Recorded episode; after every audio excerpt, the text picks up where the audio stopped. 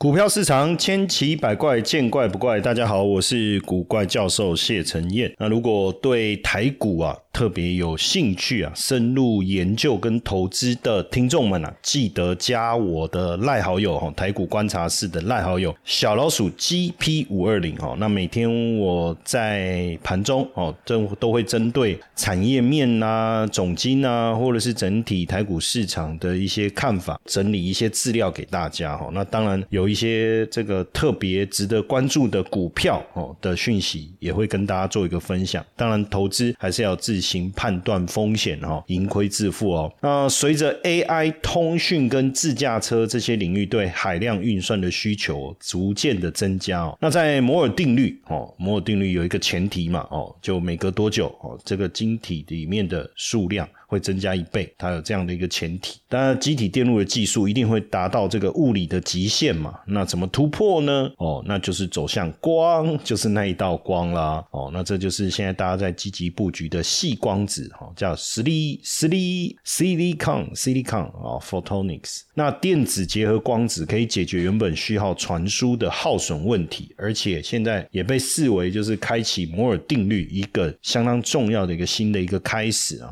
那把 I IC IC 就是把上亿个电晶体微缩在一片晶片上嘛，再去做一些复杂的运算。那细光子呢，则是把这个机体光路哦，而不是机体电路哦，哈，把能导光的线路集中在一起。所以在细的平台上，晶片的电讯号就会转成光讯号，哦，转成光讯号。那因为呃科技进步嘛，哦，那电脑运算的速度的增加，那晶片的通讯，晶片间的通讯也变成电脑运算速度的关键，而且。GPT 刚推出的时候，其实你会发现有没有问答过程卡顿啊、跳掉啦，这个其实跟数据传输有关系。所以随着 AI 技术不断的升级的时候，怎么样维持运算的速度，是未来迎接 AI 时代非常重要的一环哈。那光电收发模模组怎么运作？那想象一下哈，就是这个光收发模组，光讯号进入这个模组哈，把讯号打到伺服器哈。那传统是插拔式的模组，有很多光电的源。元件光讯号进去模组里面会需要光接收器，好，那讯号进入模组，因为光的电流很小，需要放大器把电流信号放大，哦，那讯号进入主机以后遇到交换器，哦，再将电的讯号处理啊、转换啊，然后出去以后经过光调变器，哦，那搭配镭射光源输入的情况下，电的讯号再切换成光的讯号，大概是这个概念了哈，这听起来有点复杂哈，不过没关系，就是理解这个流程就好，哈，那所以一个光电模组你一定要有光接收器。放大器、调变器嘛，这个就是 modulator 的哈，modulator 这个就是呃，我们以前。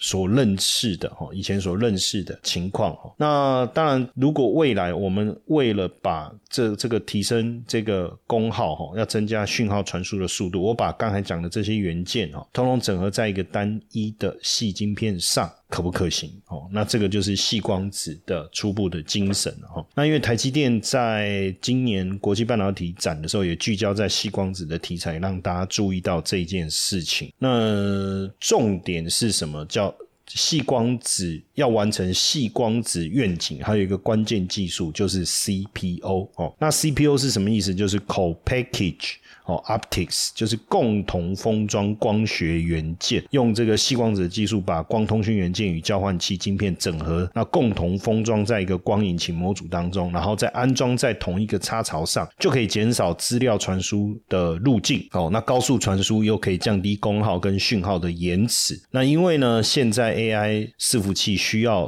大量的运算，所以自然而然这呃，你速度提高了，能源的耗损、讯号的损失就不断的提升呢。哦，所以你要透过这个 CPO 的方式，哈，所以未来的应用就会在 AI 伺服器这些高速运算或是快速传输需求的产品上面啊。那所以 CPO 跟细光子器的概念其实是整合在一起的，哈。你从上游的累晶晶片的设计到下游的光收发模组、交换器、封测、测试界面等等，哦，都有非常大的一个关系哦。那目前的呃主流的这个呃通讯基础设施。啊，资支援的是四百 G、八百 G 的可插拔、可插拔式的光学元件。那未来进入一点六 TB 哦，每秒每秒一点六 TB 啊，或是每秒三点二 TB，或是更高传输速度的时候，你在散热的需求跟功耗上一定会遇到问题。所以 CPO 结合细光子技术就可以哦，实现低功耗、高传输速度、传输距离更远的优势哦。那基本上啊，去年的 CPO 的产值是零点八三八亿美金哦。那预估二零三三年可以调高到二十六亿美金，年复合成长率会高达四十六趴哦，高达四十六趴。那基本上未来五到十年呢，年复合成长率大概介于二十到五十趴，二十到五十趴。所以呃，未来基本上应该可以解决哈能源效率跟 AI 运算的这些关键的问题哈。所以生成式 AI 的商用化哈，资料传输需求的上升哦，就让 CPO 哦，就是。共同封装光学元件哦，被大家关注了哈，被大家关注。那这个技术可以降低资料传输时候的损耗用电量哦。那因为生成式 AI 商用化，资料需传输需求爆发嘛。哦，那在目前的资料中心，资料传输是透过插拔式光收发模组哦。刚才我们有把这个流程跟各位说明了一遍。但是如果你用 CPU 用细光子，就是透过细。作为光的传输媒介的时候，在高传输速度下，哦，你可以降低功耗，减少讯号的损耗或或者是延迟。那基本上透过 CPU 可以节省百分之三十的功耗，百分之四十的一个成本哦，百分之四十的成本。那现在，所以现在各各个科技巨头啊，都积极的在投入细光子 CPU 技术的研发哦。那二零二二年、二零二七年的复合成长率 CPU 大概可以达到百分之十九哦。那二零二七。年可以成为市场的主流，哦，可以成为市场的主流。细光子，哈，其实也不是一个。呃，新的议题，哈，或是刚开始才开始，其实细光子啊，这个产业大家已经默默耕耘二十几年哦。那传统的细光子插拔的外形很像 USB 的界面，接两条光纤可以传输进去跟出去的光。那插拔式模组的电讯号进入是交换机之前呢，其实要走一大段路哦，所以一定会产生损耗哦，产生损耗。所以透过 CPU 的方式哦，就可以缩短电传输的路径哦，减少传输。的耗损跟讯号的延迟，那这个技术又可以这个降低成本，让整个资料量传输提升八倍，提供三百倍、三十倍啊，好三十倍以上的省力，节省百分之五十的功耗。那目前细光子主要解决插拔式模组的讯号延迟的挑战，那下一个阶段要解决的是 CPU 和 GPU 传输的电讯号的问题。那再往下走到未来，当然就进入全光网络的时代，就所有的传输对。所有的对传。都是光讯号，随机的存储存啊、运输啊、交换处理都是用光讯号在传递哦。这个是未来就是往这个方向走哈。那因为摩尔定律是每十八到二十四个月哈，这个相同尺寸的晶片能够容纳的电晶体数量会翻一倍。但是这个大家也知道出现瓶颈了哦，所以未来哦，在细光子技术跟 CPU 结合的情况下哈，这应该也可以突破，就可以突破。了哈，突破摩尔定律，或是让摩尔定律的发的的延续性哦能够持续啊哈，应该是这样讲。那因为现高频宽、小尺寸、低耗能。成本效益这些优势啊，让这个细光子啊，在通讯跟高速运算的领域很有发展潜力哦。那可以应用到声医感测、量子运算哦、机器学习、光学雷达这些领域。所以未来如果是 Level 四或 Level 五的无人自驾车，那你的讯号的处理速度要很快啊，要不然你说你时速高达一百公里，当你在讯号处理当中。发生延迟的话，那还得了哦？那会产生很大的问题。所以以细光子技术为基础的这个 LIDA 哦，是目前最被看好的突破方式。哈，那当然现在这个细光子。台积电的细光子哦，也传出来，二零二五年要量产哦。那这个技术当然也吸引苹果、Intel、NVIDIA 的全力抢攻哦。IBM 早在二十年前哦，就已经积极投入细机体电路与半导体镭射哦，就集这两个发明大成的细光子技术，早就投入了哈。那细光子的运用，当然未来最大的需求应该还是在超大规模资料中心的收发器吧哈。不过像这个呃细光子的技术，因为可以带来更精准、更敏感的生物分析跟检测，所以像呃苹果哦也也传出在非侵入性血糖侦测有重大的进展，它采用的就是细光子的技术，所以未来细光子的技术对于生医设备的使用，应该会有更多元的一个发展哦。那再来在自驾车无人机的领域哦，也也其实会有很大的这个帮助。因为这个应用细光子的技术可以缩小电动车的一个元件哦，缩小电动车的元件啊，所以台积电、IBM 哦，然后你说 NVIDIA 等等啊，大家也都争争相投入这个这个领域的发展哦。那博通呢，在二零二二年的全球峰会上面也宣布哦，要部署。相关跟细光子有关的一个系统，所以全球都已经发展到这种超大规模的这种核心的次世代资料中心的时候，哦，那你你旧有的这种铜线传输，其实已经发现频宽不足啊，信号衰减啊，耗能又高啊，成本也高啊，这些问题哈，所以未来细光子。的采用 CPU 封装技术的应用哦，基本上应该都可以解决这些问题。那目前 Intel、博通、Marvell 哦、Renovus、AMD、NVIDIA、Cisco、IBM 哦，大家都布大力的在布局这个 CPU 的方案哦。那台积电很早哦，它就推出这个 Coupe 细光子晶片哦，异构整合技术哦，也是一种。就是一种 CPU 的技术哈，那微软跟 Meta 也在二零二二年积极将 CPU 的技术导到自家资料中心哦，这个实际上已经可以看得出来这方面的发展。那这当中，当然这个我呃，细光子是既然是这个产业发展非常重要的一个新的一个支点哦，那包含了这个 Ansys 哦，也结合格罗方德哦，提供完整的细光子解决方案，西门子的。EDA 也联手格罗方德在细光子机器市场要来抢商机哦，所以未来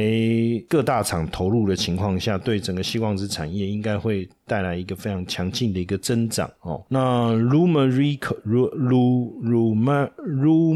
Rico 哦，也加入台积电 EDA 的联盟，要来强化这个细光子的模拟资源哦，所以可以看得到，就如我刚才讲的哦，就是细光子这个机体电路。机体光路哈，